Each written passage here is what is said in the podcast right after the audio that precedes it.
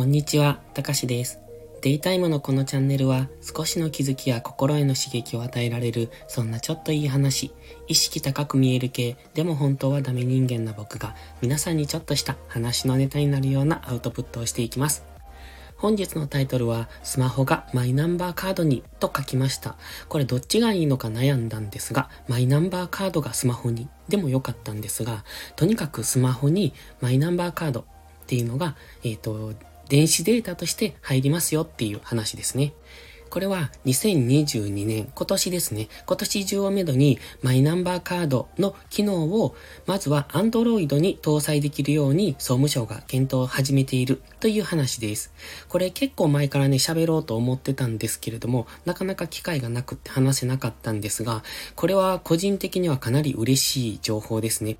ただ、僕が持っているのは iPhone ですので、えっと、今のところ、これには、あの、当てはまらないんですが、まずは Android ができるようになったら次は iPhone もできるようになるんだろうなというところで、期待したいところなんですけれども、まあ、全ての機能がそこに入るかどうかはわかりませんが、まずはマイナンバーカードがスマホに入れば、カードを持ち歩く不便っていうのがなくなりますよね。カードってどっちでなくても結構多いんですよね。まあ、今では、ポイントカード、うん、ポイントカード、そうですね、クレジットカード、免許証、ポイントカード、保険証など、持ち歩くものはそこそこあると思うんです。僕はあまりカードを持ち歩きたくないので、必要最小限には留めてますけれども、基本的にはポイントカードはすべてスマホに、えっ、ー、と、まとめたいなと思ってますし、免許証、保険証なんかも全部スマホにデータとして入れられれば、それですごくメリットが多いんじゃないかと。まあ、ただ、スマホを落とす人もいるし、紛失した時のそのセキュリティの問題ですね。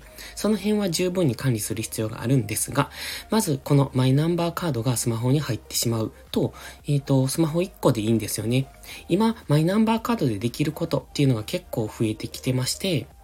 まず、そもそも身分証明書として使えますよね。多分これは、あの、免許証とか持っていない人、まあ、持ってない人も多いと思うんですが、そういう方は今まで保険証で身分証明書として使われていたんでしょうけど、それがマイナンバーカードも使えるということですよね。そして、ちょっと前にも問題になりましたけども、保険証としても利用できる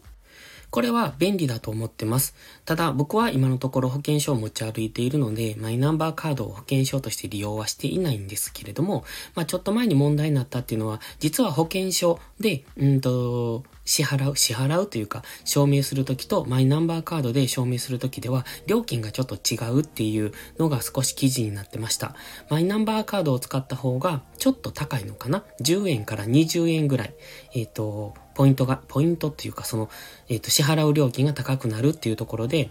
まあ、詐欺みたいな話なんですけれども、まあ、利用料として少しそこに手数料が上乗せされているって感覚ですね。ただ、保険証を持ち歩かなくてマイナンバーカードだけで、えっ、ー、と、できるっていうのはかなりこれは便利だと思います。そしてそれがスマホに入るとなるとさらにね、便利になってきますのでいいなと思ってます。で、今ね、あの、そのマイナンバーカードでできることっていうのを調べてて、その中で出てきた新しく知ったことがあるんですけれども、この保険証として使う場合、マイナンバーカードを保険証として、えっ、ー、と、薬局に提示した場合、で、そこで処方箋を受けるとね、お薬手帳が不要になるみたいです。今、現行お薬手帳っていう紙の手帳を持ち歩いて、なんかそこに、なんだ、えっ、と、シールみたいのを貼り付けて、みたいな形をされていると思うんですけれども、それをマイナンバーカードですると、あの、すべてウェブ上でその、え登録ができる、登録というか閲覧ができるって書いてますね。だから、お薬手帳が不要になるって書いてます。あの、不要になるっていうのは紙のお薬手帳が不要になる。まあ、なんでこんなアナログなことをしているんだろうなってずっと思っていたので、その辺のデータ化が進むっていうのはすごく便利だなって思ってます。あとはマイナンバーカードがあると確定申告もできますし、えっと、便利なことは、便利だとは思ってます。いまいちね、ちょっとできることがもう少し少ないなという感じはするというか、うーん、まあ、セキュリティの問題でしょうか。ちょっと不便、不便じゃないな。手間がかかるなっていうのは思います。ただ、マイナンバーカードを持っていると、これからできること、便利なことが増えていきますので、僕的にはすごくいいなと思ってて、で、タイトルにも書きましたけれども、それがスマホに入るとなれば、かなり便利なんじゃないかと。スマホ1個を持っているだけで、いろんな、その公共、えっ、ー、と、手続きですね。その行政の手続きとか、そういうことがすべて、えっ、ー、と、できてしまう。証明書の発行なんかもできるし、だから、かなり便利になる。ただ、それにはスマホうーん、でのセキュリティとか、そのスマホをなくさないとか、そのスマホを機種変更した時とか壊れた時とか、そういう時のことも考えとかないといけない。まあ、えっ、ー、と、結局、うん、財布を持ち歩くのか、スマホを持ち歩くのかっていう問題で、今、スマホが全て財布に変わろうとしてますよね。逆？財布がスマホに変わろうとしている。ですね。僕も基本的にはキャッシュレス決済を、うんと、好む人なので、あまり小銭は持ち歩きたくないし、小銭は使い場に困るし、えっ、ー、と、財布自体を持ち歩きたくないんですよね。スマホの中に、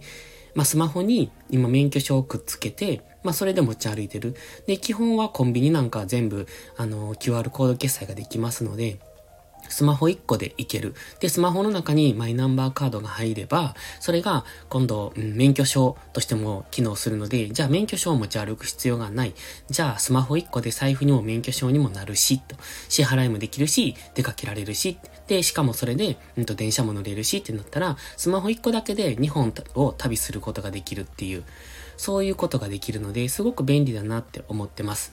で、なおかつ、スマホが車のキー代わりになれば、さらに便利だなって、その、荷物が減るなって思うんですよ。で、結局、車で出かけるときって車のキーとか、うん、でそこに家のキーだとか、で、そこに免許証だとか財布だとかっていうのがいるんですが、結局それが全てスマホ1個に入るってなったら、車のキーもスマホでできるってすごい便利だなって思うんです。まあそこまで今だいぶ進化はしてきてますし、まあ一部の機種ではそれもできるようにはなってきてますが、まだまだ普及には時間がかかりそう。でもこうやって少しずつ普及していくのってすごく嬉しいなって思いますので、今回は情報共有させていただきました。